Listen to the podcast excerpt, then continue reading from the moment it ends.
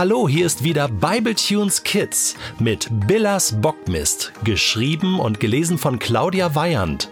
Wir wünschen dir viel Spaß. Feindschaften.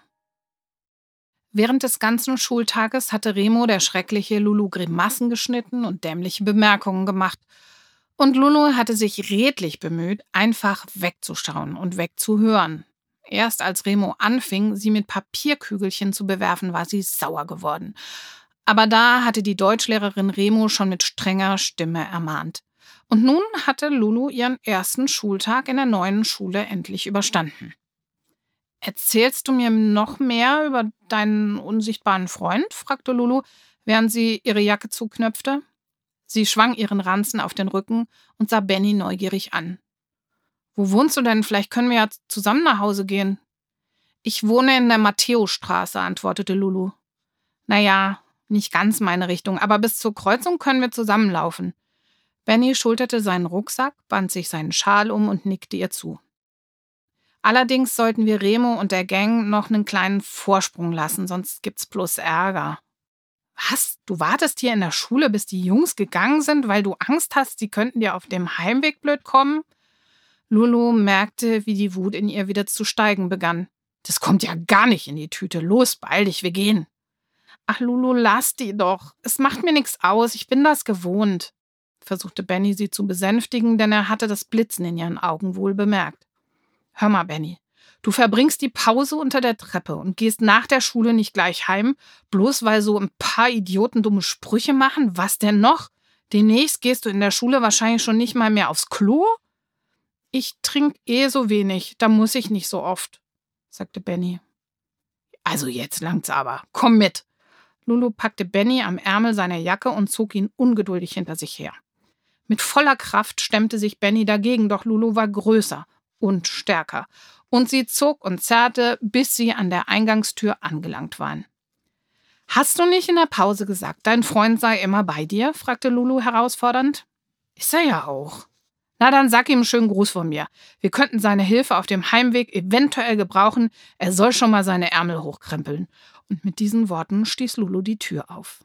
Benny zögerte nur kurz, dann trat auch er ins Freie.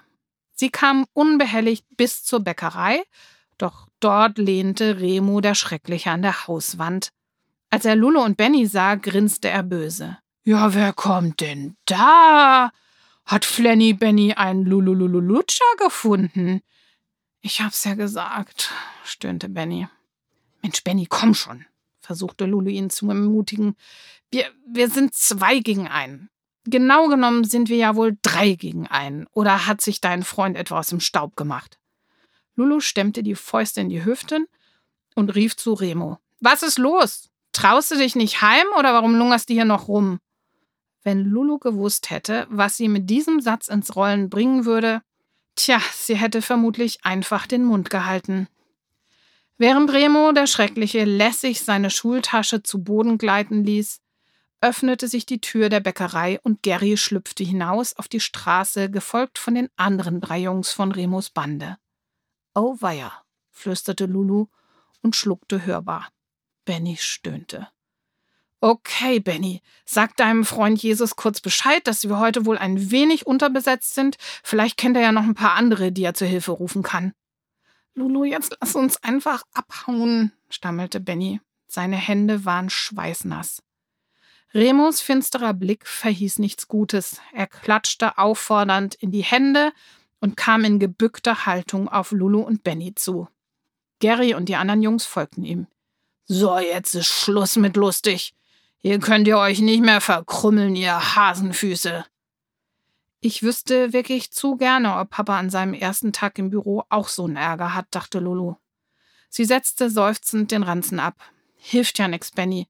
Das müssen wir wohl einfach mal hier und jetzt klären. Wir haben immer noch eine Chance zu entkommen, wenn wir jetzt losrennen, wimmert Benny.